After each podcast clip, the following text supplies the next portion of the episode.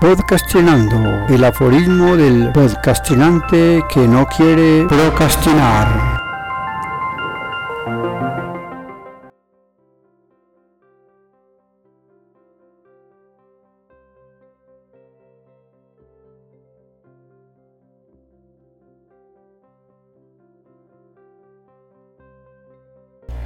Aforismo número 9. La pluma y el peso grandes o pequeños, ambos, si caen una antes que otra, igual en el piso se encontrarán. Plumas al aire y gallina en tierra. Una gallina es un animal que, siendo sustantivo para el campesino, ha sido más utilizado en la ciudad como adjetivo. Ser un gallina tiene un significado connotativo de ser una persona carente de fortaleza, pusilán y medicina rojo para lanzarse a los proyectos. De modo que la gallina es un animal tan doméstico que por más que le muestren aves volando, se queda ahí mirando al piso, buscando en la mugre insectos para llenar su buche. No tiene la más mínima idea de salirse con la suya, desplegando sus alas por el aire. Eso no está en sus genes. Forman parte del galpón que señala en el piso esas tres líneas que, si les ponemos un círculo, dejarían el símbolo de la paz cada que ponen sus patas sobre el piso, para quedarse ahí sembradas sobre la rila que defecan. No así ciertas razas semejantes a la suya como el pato, el ánade o la oca. En la mañana, el ánade batía sus plumas con fervor, buscando en el aire la atmósfera que le era esquiva para sus vuelos matutinos. Expandía sus músculos y corría por la manga intentando desesperadamente levitar con el arduo movimiento de sus extremidades superiores. Mas el viento le era ajeno a su voluntad. Se comportaba de una manera ignominiosa con el pobre animal.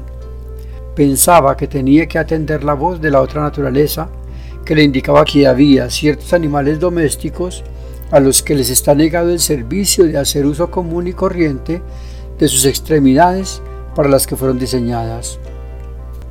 La aerodinámica tampoco lo quiso apoyar en su intención, desesperado de romper el protocolo rutinario de servir de padrón exclusivamente para la procreación de su especie. Para eso lo tenía el amo. No había otra labor para él. Enriquecerlo poblando su corral. Se hizo rebelde. Insistió hasta agotar sus fuerzas innatas de extender las alas, batir el aire, incursionar con ímpetu en la atmósfera, como el toro que embiste el capote para satisfacer su frenética ira, como el bólido que busca afanosamente el punto más lejano y le es cada vez más esquivo en la siguiente vuelta. El animal se detuvo. Por momentos sintió que su desespero iba a ser en vano. Escondió sus alas bajo el blanco plumaje, gimió un canto de dolor por su falta de libertad. Al momento se vio rodeado de otros que le levantaban sus plumas traseras. No tuvo otra alternativa que encaramarse en algunas de ellas hasta darse por vencido en el infinito aren que le habían diseñado para pasar sus noches de plenilunio. Al amanecer de la mañana siguiente, cuando el ripio de comida le llovía sobre el plumaje y se esparcía por el piso, volvió a la antigua costumbre de golpearlo como queriendo romperse el pico sin necesidad. Veía los gránulos ahí, quietos, conscientes de su designio, esperando tranquilos para asumir el rol por el que fueron creados.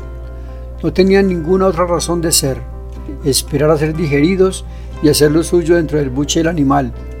Una vez fueran disgregadas sus partes y darle entonces la fuerza bruta que se negaba a empujar el incansable animal a acompañar las nubes en su esplendor y ser divisadas desde lo más bajo para ser admirados en la composición poética del paisaje totalmente natural desde lo más alto.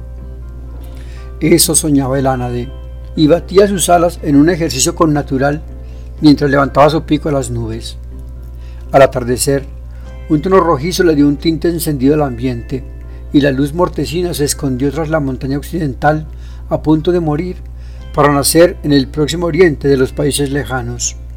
Allá, al fondo, como una silueta trazada con un delicado pincel, se desenvuelve el emplumado animal con aires de soltura en las nubes arreboladas de la tarde. El campesino le mira, aturdido en la aburrición.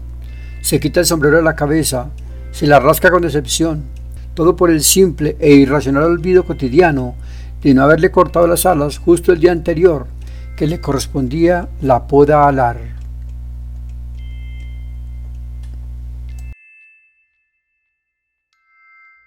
Hasta aquí, podcastinando, el aforismo del podcastinante que no quiere procrastinar.